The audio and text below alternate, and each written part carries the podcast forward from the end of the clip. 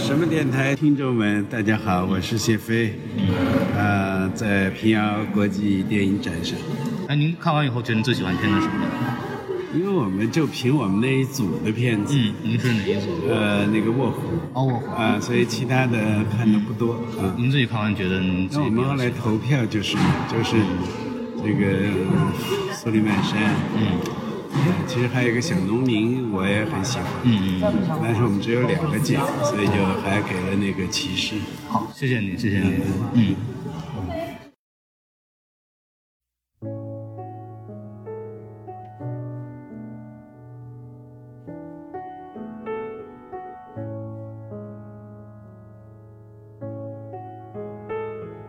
好，欢迎收听新的一集什么电台啊！刚刚大家听到的是著名的。导演、电影教育家以及电影评人谢飞老师给我们电台的观众发来的问候，以及对他的一个很小的采访。因为上一届呢，我就参加了平遥电影节，然后就在现场录节目的时候碰到了他。然后说起这个平遥电影节呢，它是在十月的二十八号开幕，我是二十九号一直待到了四号的下午，然后从平遥又回了上海。这一行的收获也是非常的大，看了很多有意思的片子，以及认识了很多朋友。这一期节目呢，就是我在那个平遥电影宫的咖啡馆和几个一起看片的小小伙伴们，然后在一块儿在这个现场用手机录了一段短的节目，然后就聊一聊我们在。电影节的一些体验，以及我们看的一些电影的一些简短的评价，可能会有一点点微小的剧透，但是我想也不影响大家收听这个节目。然后因为是手机在现场录的音，然后现场非常吵啊，所以说经过降噪处理，这个音这个声音肯定是不如我们在录音棚里边拿设备录出来的那么好听。所以大家呢，也就是听个新鲜，然后感受一下当时的这个环境。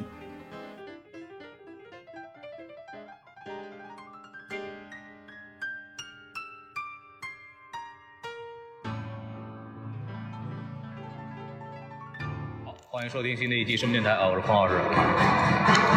这个嘈杂的环境呢，知道我们今天在室外录的。为什么？我今天来到了这个平遥的国际电影节。今天是影展倒数第二天，然后明天我们就看完片就准备回去了。大概我来这边大概从二十九号开始，大概来了五六天吧。呃，日子反正数不会算，嗯，就大概就这样。我一个人看了没有很多片子，因为买不不不愿意买套票，太不太贵了。然后为了这个聊，把电影节的这个见闻给大家聊聊，我们请了几个。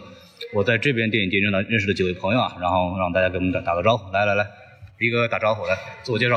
大家好，我是八七三，我来参加这个平遥电影展。嗯，好，来自太原，还没说完呢。再继续继续继续。嗯，不管了，给你朋友继续说着。我是这个什么电台的粉丝，几乎每一期节目我都没听过。我就知道。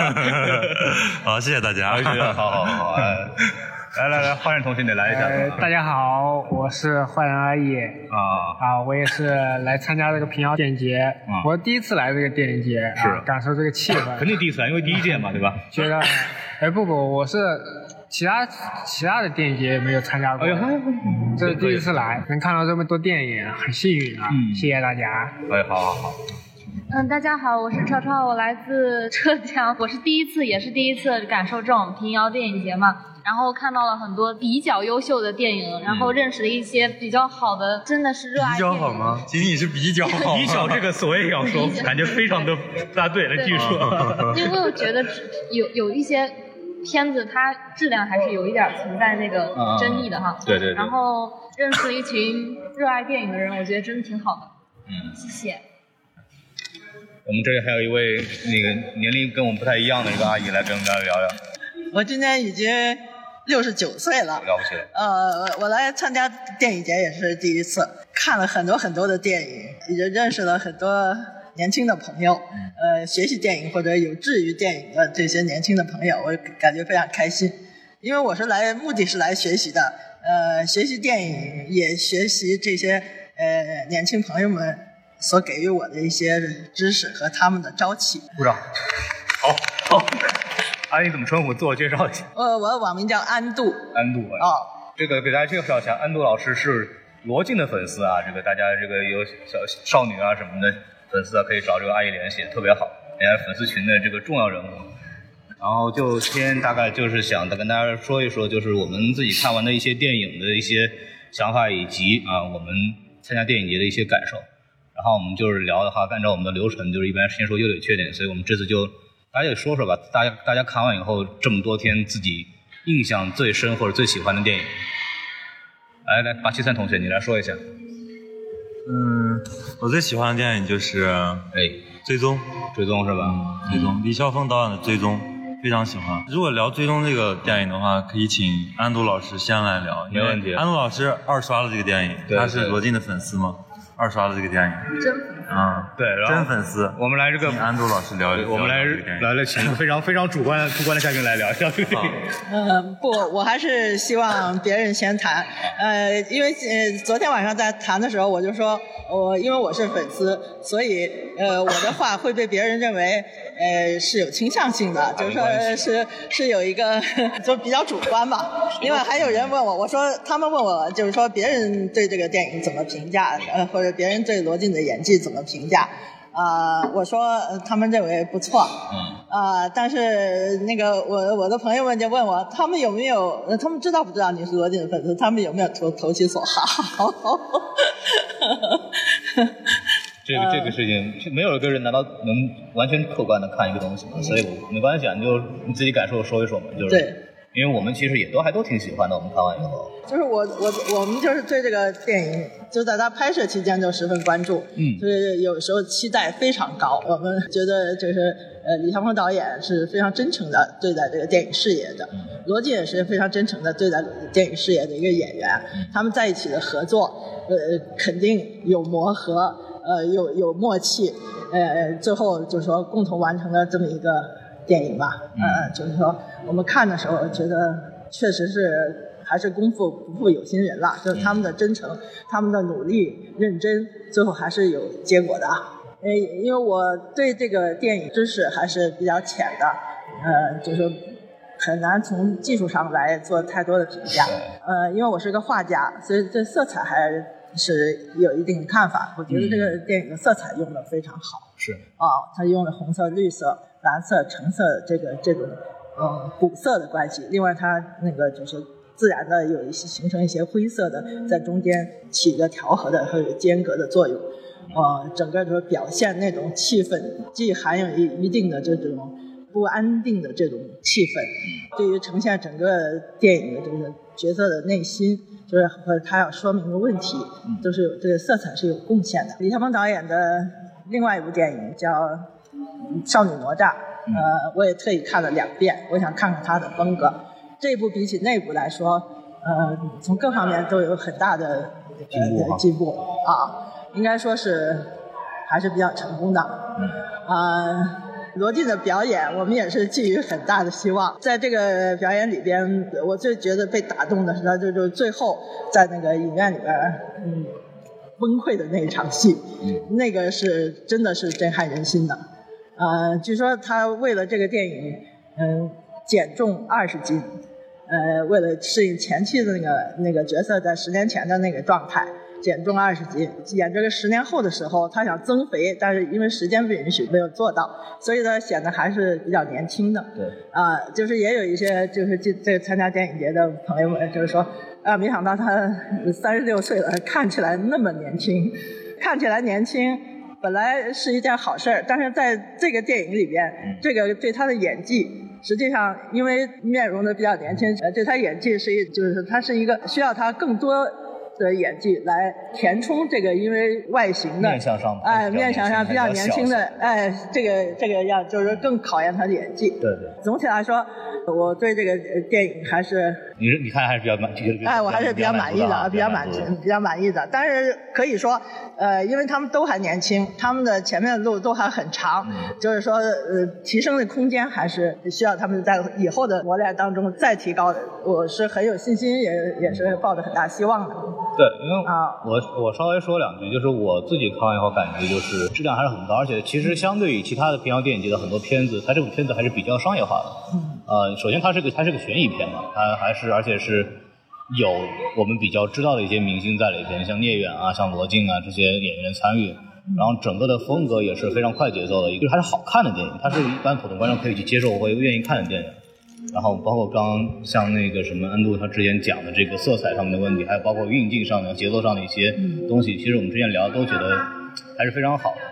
然后我个人其实之前跟大家在喝酒的时候也聊过，就是那两个配角演的，就是那个富二代，那个杜国金，杜国金那个角色也也演了一个当当年的一个富二代，然后马旭东就是那个 里面一个叫徐峰的角色的爸爸。然后这个对配角的表现，一个是他是一个家暴的一个厨子，还有另外一个是一个那种富二代，然后那种状态演得非常好。这个片子会上映，然后大家可以看的时候可以去关注一下。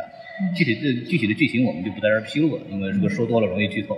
但是这是确实是一部剧情设置都是和节奏上都是一个非常可看的一部电影。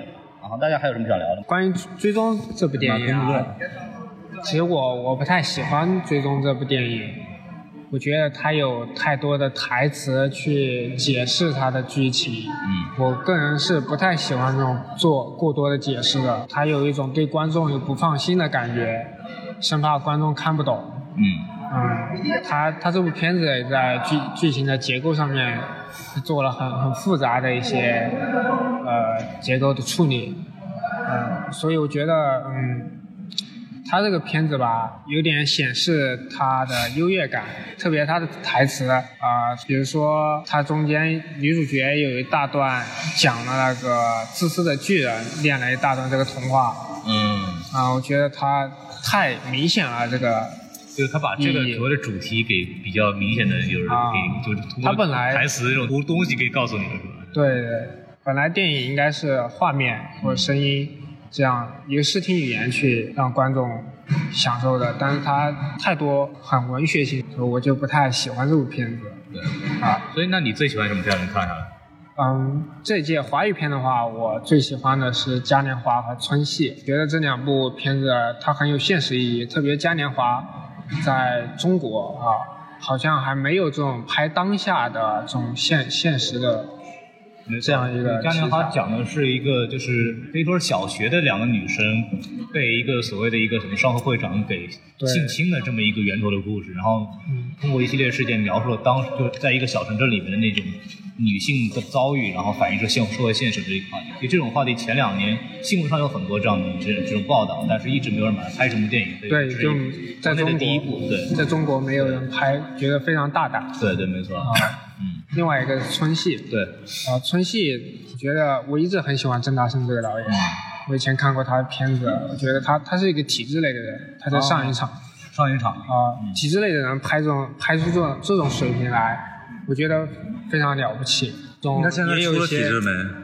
应该没有，没有也没有，他是快了，那他是个快看，马上就出了。体制内演员，就大概大家其实对这个体制有了解的话，体体制内演员并不代表他不是不会自己去拍戏，只不过他是挂靠了一个身份而已，一般就是拿一个固定工资户口，主要是做这个东西用。对，他是电影世家，他家哦，他母亲是黄蜀芹，啊，所以对虽然不认识没关系。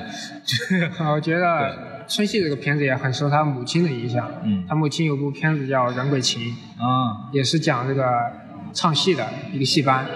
他这个春戏里面也是关于这个唱戏，有关于唱戏的内容。之前我先补一下，就《嘉年华》之我们十一月二十四号马上就在全国上映了。对，然后大家可以去，我觉得可以去看一下，还是一部非常发人深省这种主题的东西也不多见，你就可以去看一下。然后春戏其实稍微给大家说一下剧情，大概就是讲在大概八十年代就开始有一个叫我们叫包产到户嘛，就大家都应该都知道。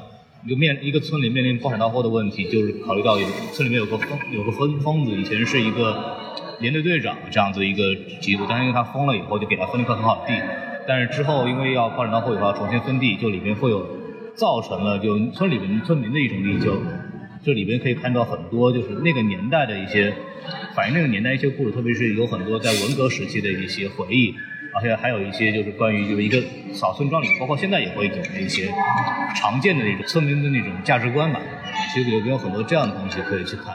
对，然后你还觉得有什么想说的？啊，我觉得我还是想说这个村戏这个片子，对啊他没有去特别的呃批判这个我们的政府体制这个东西，嗯他把村民这种愚昧性对展现出来了。嗯他觉得嗯，这个时代出现这样的这样那样的事情，其实很多时候是因为呃人性本身的一些弱点。对对对，啊、他们成为了这个事情的一个共谋者，导致了这样悲剧的发生。对因为他看这个东西，他没有在局限于去批判别人，而是看到了自身的自身的一个缺点。对。就这样。村戏其实就是我们之前在导演，因为导演郑大圣当时在现场，然后后面有有电影节目，所以他都会有很多观众的提问和交流。当时这个片子很好玩的，就是说里边的演员没有一个专业的电视剧电影演员，然后其其实是整个班子是一个竞剧团的一个一个乡村竞剧团的这么一个班子。这些他是他们在那个山沟里临时找到了这么一个团队，结果每一个人正好都非常契合的一个角色，然后也是关于唱戏的，所以说每一个人其实也演得非常得心应手。对他导演自己都觉得这是一个非常神奇的事情，找到这么一个班子来来演这个片子。对，然后大家可以去去看一看这个片子，我不知道什么时候上映，大家可以专关关注一下。然后就是来，你有什么喜欢的片子说一说？嗯，我喜欢嗯那个梅尔维尔的《红圈》，因为我昨天刚看了嘛，所以对这部片子我其实嗯想法还挺多。嗯，因为怎么说，梅尔维尔他是一个比较惜字如金的导演，就是他的。剧本里面台词非常少，就是只通过镜头语言去跟你传达一些东西。因为我觉得真正的好的片子，它不用太多台词，对，不会跟话痨一样在那儿哔哔哔哔。然后话多的台词确实我还是不是很喜欢。嗯，怎么说？梅尔维尔他他一个黑色风格还是他一个特点。嗯，像我们吴宇森导演、杜琪峰导演那些香港导演，都是像他，呃，从他的影片中在学习一些东西。嗯，可以，就是杜杜琪峰的枪火，还有那个吴宇森的英雄儿，呃，英雄英英雄本色，我操，英雄儿女这个答对了，英雄本色，看看太多。哎呀，可可以了，可以了，不要再唱了。然后，哎呀，然后草莓英雄小姐妹了，这出来了。英雄儿女说错了，不好意思。英雄本色，英雄本色，嗯，就是你看他那种冷峻的风格哈，在视觉上会给你一些。嗯，虽然话不多，但是他有一些内涵的东西在跟你表达。就我昨天看到最印象最深刻的那一场戏是，嗯，他们在那个宝石店里面偷窃，嗯，打劫，嗯，全长我长大概数了一下，大概整整三十分钟的戏，没有一句台词，嗯，全是环境自然音，对，但是牛逼就牛逼在没有一句台词，但是整场戏观众的心都是跟着他。去怎么说呢？就是悬在那儿，对，悬悬在那儿了。然后觉得嗯挺牛逼的。然后嗯，梅尔维尔的话，呃，对我还挺喜呃，说到那个红圈儿，我得说那个阿兰德隆。阿兰德隆他是怎么说呢？是梅尔维尔成就了他。呃，从独行杀手到红圈，嗯，阿兰德龙他确实是一直都是一一个冷酷的杀手的造型，但是在红圈里边，他他又跟他的队友那个名字叫不出来，那叫叫什么？三个男人之间的激情，激情，对 对对，激情还是挺让人感动的，就不止一支烟，嗯，他们感情之间还有一支玫瑰，因为他们比较细节化，那个玫瑰是一个女的给他们仨，就这样。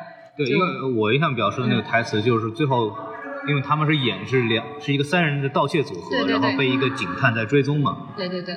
最后结尾的时候，警察警探后来找到他们以后，是其中有一个人因为跟是从警这个警探那边逃出去的，所以他们俩认识。嗯。但是窃贼和警探见面以后，警探就问那个人说：“为什么你没有告诉另外一个人说你认识我？”嗯。然后他就说：“如果我告诉你的话，他就他就不会走了。”警察就是说想到就是这个问题，就是说如果他知道这个。盗窃跟这个警察是有仇的话，他会可能会第一反应是义气嘛，就把他先干掉。但实际上就是说，没有他就没有说，就让他先走了。这其实是就这么一句话，其实体现出两个人的这种所谓的培养出那种感情，那种江湖的感情。其实这个是梅尔维尔一个非常非常大的一个特点吧。然后我自己其实看了那个之前看了眼线，嗯，眼线的感觉就是它它其实也是它是一个黑帮片子，就讲一个人所谓就是运筹帷幄千里之外，然后。想办法完成了也是一个盗窃案，最后其实三个人，所有三个人也是得到了他们应有的惩罚。另外，我有一个特点就是它的它的运镜和剪辑方式非常的流畅，而且它镜头运用这种给你制造悬疑的感，即使它是一部黑白片，它没有台词，但是能一直让你看下去。对对，这个是非常牛牛的一个东西。之后昆汀啊，他们很多都其实，他这种黑色的、孤独的、独行侠的风格都是从那儿开始的。其实非常了不起的。然后这一届的这个平遥电影节专门有一个梅尔维尔的这个一百年诞辰的这个展，然后恢复了有十部片子的修复版。然后我们大概我自己又看了两部电影，然后我们开始聊聊这个什么吧，大家最不喜欢的电影。来，我最后说垃圾的这个巴基斯坦同学来说，哪部片你觉得最垃圾？呃，童女贞德，好好，我同意，我我同意，我也同意。我同意，我没有看，棒棒的，棒棒的，棒棒的，来说吧，来吧我说吧我们来说一说吧。不想说，说都不想说。童女贞德真的太烂了啊！啊，童女贞德是这导演叫什么来着？杜蒙，对，那个听这个名字就是垃圾，是吧？杜蒙，那个杜蒙的导演呢，这个他的这个一贯的风格是反电影儿，这也不知道是什么导演就反电影，他一这样这样拍那种就不让看的一脸懵逼的一电影。然后我是第一次看那电影，然后我就彻底崩溃了。童女贞德讲了一个什么故事呢？就是讲贞德小朋友，就是大家知道这个法国之前那个抗抗英贞德嘛对抗英小英雄嘛，圣女贞德嘛，这么一个历史故事。然后讲的是一个儿童讲他上战场之前的一个，故事然后整部片子呢，我们之前都以为可能是一部啊，又是童女是吧？又是又又是贞德又是贞德是吧？这个哦哎，这个感觉好像又是法国导演，对吧？哎，感觉好像是一个洛丽塔一样的片子，期待很高的，对对但是但是一进去就发现是一部。一部歌舞片，关键是你要一般歌舞片，从头唱到尾，好吧？你看看歌舞片，像我们之前知道《爱乐之城》啊，你包括最早之前《悲惨世界》啊，这些人都知道啊，歌很好听，舞特漂特漂亮，人长得也好看。但这部片子呢，除了摄影和颜值之外，简直是没彻底没法看下去。首先就是莫名其妙的农业重金属加美声加说唱嗯的这种超级组合，然后动不动的尬舞就是那种灵魂 rapper 灵魂各各种什么灵魂尬舞，然后各种那个唱的歌跟那个调儿完全不配，然后所有的对白用那个很很繁琐的词儿，就是法语，我他妈就听不懂，然后看字幕特别累，让我感觉就是你一头凌乱，不知道他们讲什么东西。这部电影是我唯一一部看到哎，我有个问题、啊，三十分钟就走掉了。咱们咱们为什么要浪费时间讨论这部电影？好玩吗？咱们开心吗？这个电影真的特别讨厌。这个电影真的是，反正大家有机会可以自己去看啊。我我我就先说到这儿，来来来，我也可以自己去吐槽啊。，对对，这个我们就不吐了。反正大家就 就我看完真的有生理上的不适的感觉。然 后反正我看这部电影的时候，我算了一下，大概开场三十分钟不到，哎，走了一半，嗯，剩下的自从他那个剧里面的那个叔叔出现，全场爆笑。那个叔叔是个灵魂 rapper，嗯，对，那个灵魂 rapper 非常牛逼，单压、双压、跳压各种都可以 对对对对，嗯。原来然后冠军被他内定对对对，冠军 被他内定的感觉。然后那个感觉就是这部电影，他一句话吧，嗯，放羊放久了会疯的。对的，一个人放羊放久会疯的。他得不到那种呃跟外界接触、跟外界交流的语言，他只能自己内心意淫，嗯甚至活在自己的精神世界里，然后唱歌、跳舞、倒立、走路，我都不太理解，你知道吗？但是，哎现在他要凝闭。嗯嗯嗯，还是说点正经的，就是这是一部可能会被打一星啊、零星甚至零星，或者他也可能会被打五星，因为他看得懂的人，你不用字幕他都看得懂；如果看不懂的人，从开头到最后都会觉得这是垃圾，垃圾中的战斗机。就是很，就是你要反过来看的这部电影，有很多所谓呃讽刺宗教和反战的一些一些思路在里边，但是可能就我觉得大部分人可能肯定接受不了的。嗯这是我，这是我有史以来第一部就是没看完的电影，就是我打我看电影这这个事情之后就没有说没有看完过的一个电影的问题，就是这是我第一次从电影院里走出来。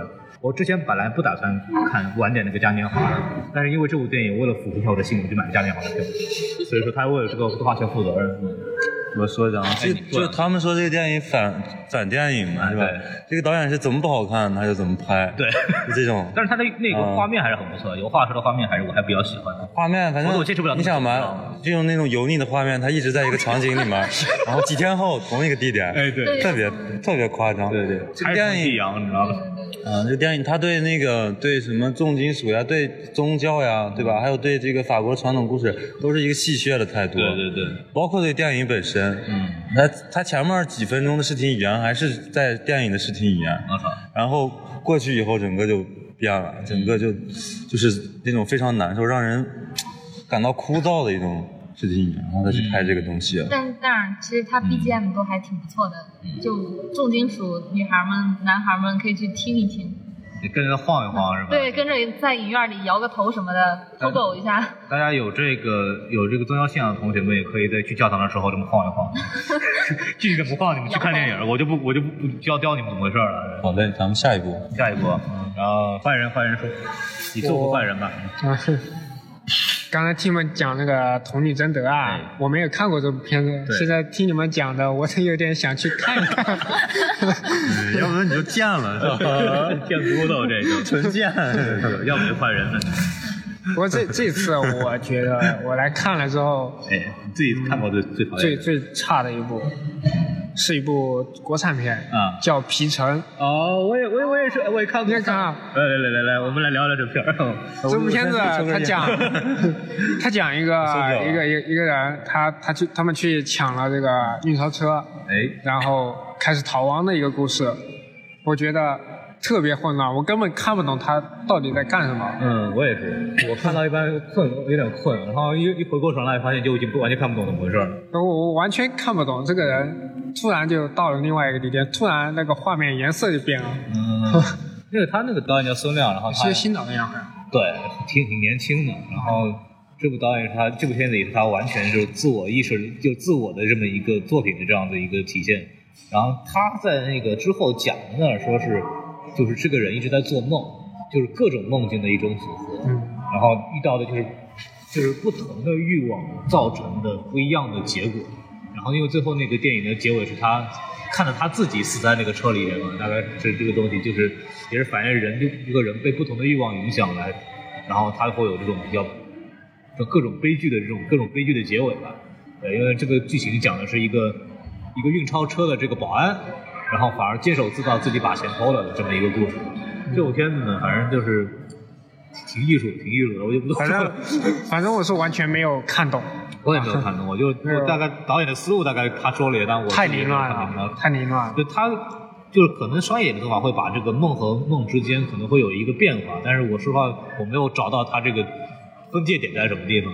像村系的话，其实有个很明显的就是一个彩色和黑白色的运用。对对对对，你可以他这个就不同的颜色的东西。分不出来他到底对，这个不是如果你没有一开始走神的话，后面很难跟得上他在讲什么就是嗯电影节嘛，反正就能遇到这样的片子，所以也是很很神奇可。能他本身比较推崇这样，对对对有点大卫林奇，大卫 啊，会玩剪辑的人，对，反正我是完全看不懂。说完了是吧？嗯，你看过在说什么你看过最不喜欢的？最不喜欢的啊就是刚才的那个《多女贞德》，你也就对对对对对对对对对对，嗯，嗯，其他就没有。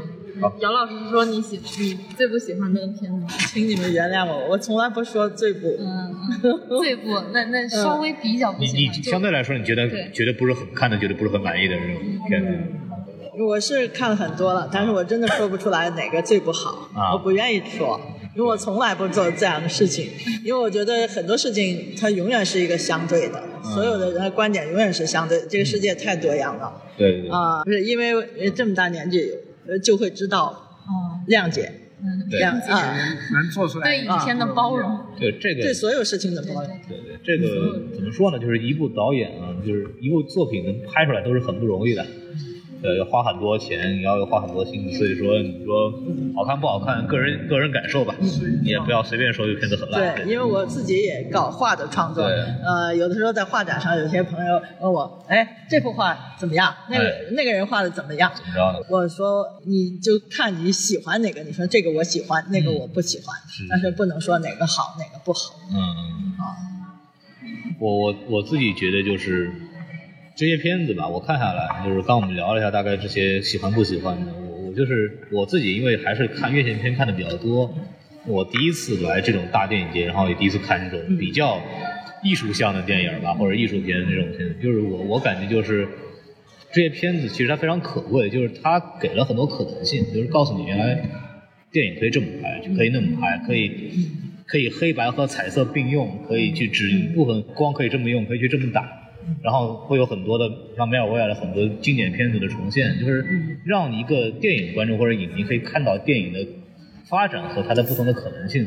这些东这些技巧可能在商业片里边会用的不多，可能说还不够成熟。但是我们也可以看到很多艺术片用到的技巧和一些方式呢，会越来越多在商业片里面运用到。这个也是这些电影可能意义非常重大的地方。平遥国际电影节第一届有很多的影评人也过来了，然后我这也知道像印象啊，像像毒舌的那种也派记者过来，很多媒体，然后我们就在现场可以看到很多影评人，然后在豆瓣上面看到他们看完电影节的那个第一时间感受，但是很多人都对不上脸，对不上脸，就就就这样吧。对，然后我们回到刚刚这个话题啊，就是片子。然后其实这个片这次电电影节有个非常非常重要的片子，就是之前面临到这个下档危机的这个《芳华》啊，这个片子这是我们平遥第一届的开幕影片，然后当时冯小刚他们也来了。然后就是八七三是看过片子了是吧？您您给稍微说说吧，你自己感觉怎么样？垃圾，哎，还可以过下一个啊，嚯，这是你准备好说的呀？啊，这这你说说，这你说说，真没啥可说的，垃圾片啊。垃圾片儿，嗯嗯，我我说实话，我挺喜欢冯小刚导演的，啊是啊，然后前期作品都很喜欢，但是我不太喜欢就是严歌苓这这个编剧，嗯，他之前编那个张艺谋那个《金陵十三钗》是啊，吧？还有归来嗯，我都不喜欢。都不喜欢，还可以。你觉得这个编剧是个三流作家，可能是这种。我我自己觉得他就是就还可以。这个电影的故事我也不喜欢，好，然后就没什么可聊的。嗯好，然后在那受冻受了呃三个多小时。对，这就是一个问题啊，就是平遥电影节有两个场，就主要是两个大场馆，一个是那个小城之春场馆，一个是露天站台嘛。露天站台的问题就是说它是个室外场，有一千五百个人。这个倒没有关系，主要是平遥的晚上呢，真的非常冷，大概在十度往下的这么一个这个这个温度，有的时候甚至可能要五五六度、零度这样或子。零下一。然后像那个你看芳华还好，据说他们开地暖了是吗？对我那儿就有地暖。对，然后后面据说除了芳华之外，之后在露天站台的上映的片子好像是没有地暖的，嗯然后具体不知道，因为还没有去过。然后就是其实体验非常差，然后现场发毯子发了，其实也没有任何用。这个让我觉得就是主办方没有做好的地方。然后我个人其实，因为我之前看过《芳华》了，在上海，然后我和那时候我还有我们那个大老师一块儿做了这个前瞻节目。这个之后十二月的底年底应该是会跟大家在院线上映的，我们到时候再说这部电影到底怎么样吧。对，然后就可以先跳过。电影聊差不多，你们觉得看完以后，你们对这个影展的整个体验有什么感受？我说一下吧。啊，你说说。哎因为我是山西人嘛，对没错我们山西自己有一个影展，其实刚刚说，我虽然动了半个小时，嗯当时非常的愤怒，但是我慢慢慢慢越来越喜欢这个影展了。嗯嗯呃，就刚才嘛，我们在这儿做节目做的，然后谢飞老师就在我们后面那一桌坐下了，然后我们就过去了，非常真实，就是许多文化界的名人都在你的身边。就有一天我看那个最终，然后梁文道就在门口和观众一起就等待那个入场，然后我们也过去跟他聊了几句，然后贾樟柯呀每天就在这个 到处晃悠呃，主会场到处晃悠，哪儿都有他。就是你离这些你向往中的人都非常近，对，感觉非常棒。然后还有好多就是有热爱电影的人啊，我们看看完电影以后，大家一起讨论呀、对吧？每天喝酒啊、聊天啊？有有非常漂亮的小姑娘，嗯还有就是思想非常活跃的小伙子。哎，总总的来说就是一句话吧，就是女的就是能歌善舞，大姑娘能歌善舞，小伙子哪就能歌善舞？阴气逼人。哎然后还有还有一些就是。就是打着这个做电台的这个名号啊，哎呃招摇撞骗的这些海归 啊非常多，对对对啊非常讨厌啊。是是是 但是你也没什么办法。你看看，你看看，啊，对对对。对，但总的来说吧，这个不录了，继续说。天王电影节非常棒啊，哎。非常多的优秀的年轻人，嗯，我也是年轻人，是吧？说了半天，差点以为你不是这口气，我操！你 像我一样的年轻人，对吧？像我一样优秀的年轻人，哎，特别优秀。然后来到这个电影节，大家交流的都挺开心的，是吧？挺高兴。啊，感感谢八七三的说一些说一些问题啊啊，你说说。啊，没什么问题，好说完了，说完了了 呃让别人说吧来，坏人，你来做坏人吧。你不愿意做坏人啊？你让小姑娘先说。太不合适了。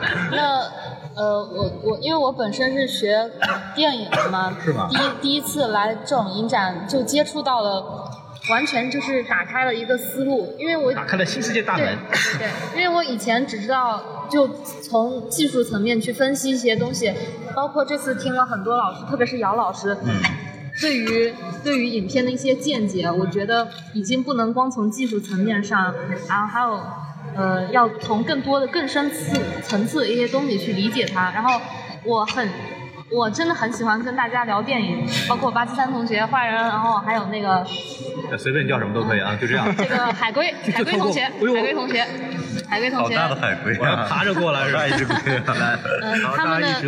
他们的意见都非常让我觉得，嗯，可以，非常棒，哎，好，嗯，鼓掌鼓掌。商业尬吹。对，商商业互捧，商业互捧，商业互捧。哎，然后这是第一次参加，哎呃，我觉得是非常好。嗯，你说一个一个这么大的一个新生事物，它在这个组织的过程当中的困难是可想而知的。哎，啊，而且就是说，越来越感觉到呃它的好处，就是说它给那么多的年轻人，那么多的有有志于把点那个投身于电影的这些人提供了一个那么好的平台。呃，这个就是这个呃贾导演还有这个整个整个这个组主办的这个这些人们做了 巨大的贡献，我觉得真是功德无量。对而且给这个平遥呃这个城市也带来了那个很大的好处。呃，我这几天在外边走，听一些个老板呃那个小饭店的老板们、客栈老板们，他们在在问我，就说你说这个电影节明年。呃，会不会比今年人更多？啊、我说你放心好了，肯定是越来越好。对，啊，他们希望就是说能给他们带的生活带来一些好处。呃，也有今天还有一个老板娘说，我有一个故事，谁能给我写一个电影？就是说，呃，给很多的，就是说普通老百姓都带来很一个一些新的气息。嗯，啊，呃，我觉得从这个地方可以看到我们整个的，就是祖国的欣欣向荣，各方面事业的欣欣向荣。啊，喜迎十九大，其实是是啊，对，就是呃，比如说你看那个空天猎，看到最后的时候，我不是被电影感动的想要流眼泪，我是。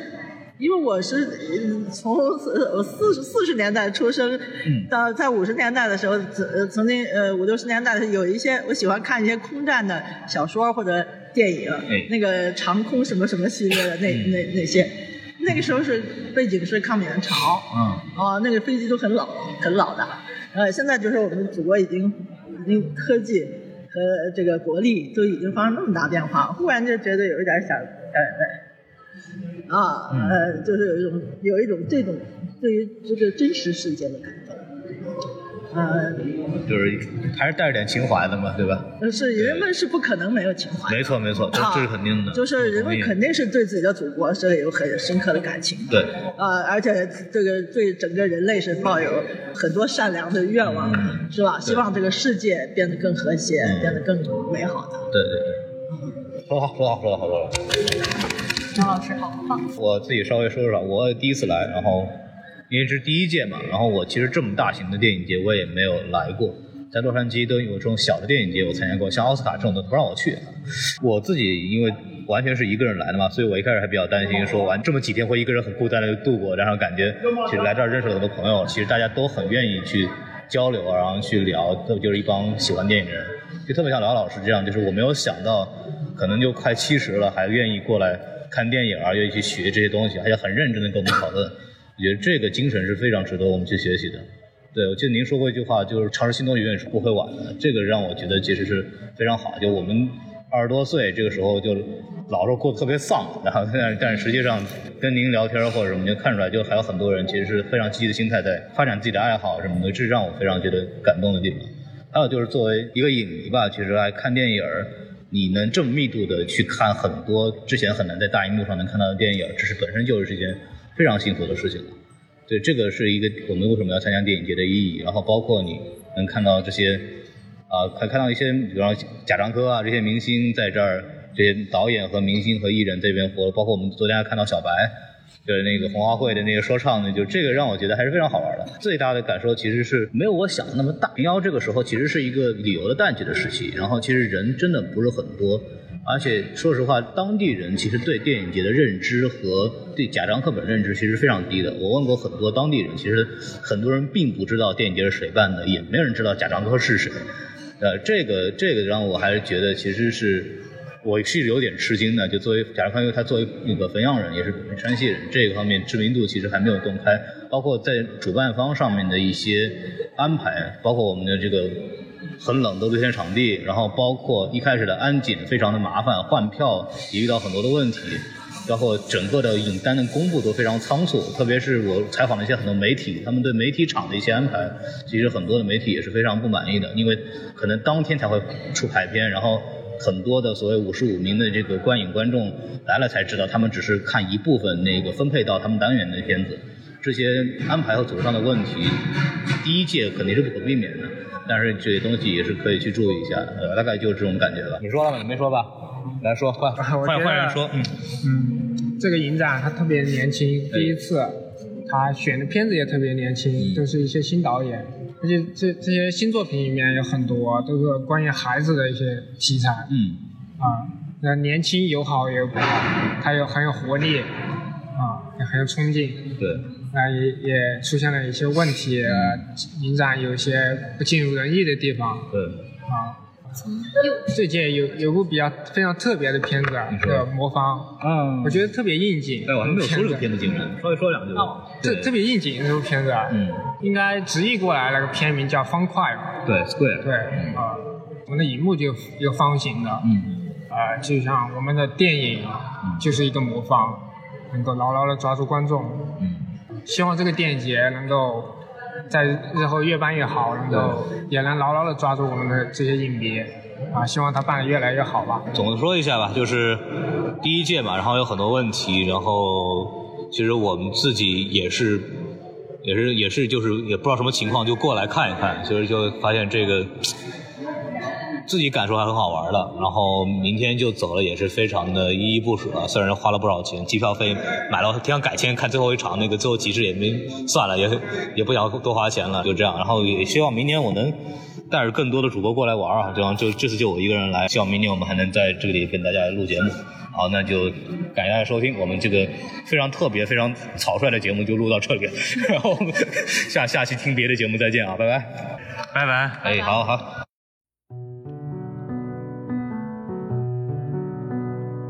好，感谢大家收听这次的节目，请大家关注我们的微信公众号 S M F M 二零一六，扫描二维码加我们的这个机器人，参加我们的微信粉丝群，以及我官方微博什么 F M，然后会放出我们的最新消息以及各种抽奖的这个信息。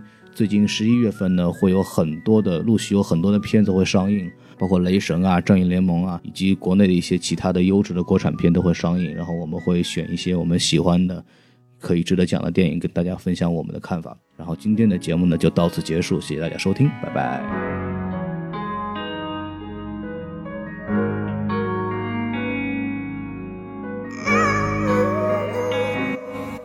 不知道你躺在谁的旁边，记得我们在比我邻开的房间，不到九点就拉上窗帘，这感觉就像是在拍黄片。这一刻，整个世界都变慢镜头，每个角度都那么抢眼。你说你爱的是我给的小浪漫，而不是台上的一束光线。同样的是我对你的爱没有上限，手机里还存放着你和我的相片，想给你买最好看、最昂贵的项链，夜宵做出最老房子掉的唱片，从地下的上面，从主流的商业，在黑暗中慢慢的看到了光线。而你换了新的依靠，我也换了新的风格、新的脏辫，无数的公司想要把我收购，身边也换了不少玩偶。如今我变得越来越优秀，你也有了新的男友，想给你个全新的生活，再给你个家，为什么都能舍下？但是都来后不敢看到你，为什么变得那么可怕？我只能 make money，啊每天每夜 make money，啊每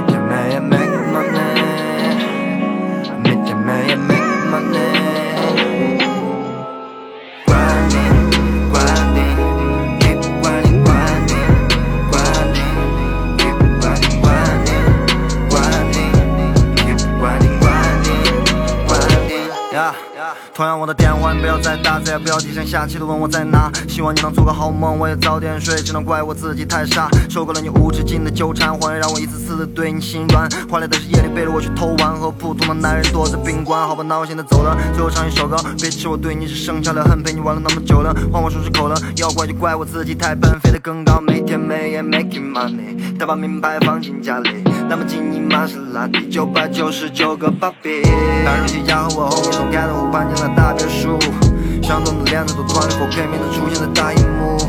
白手起家我 homie 从盖头湖搬进了大别墅，相同的链子都突然 4K 面的出现在大荧幕。Make money。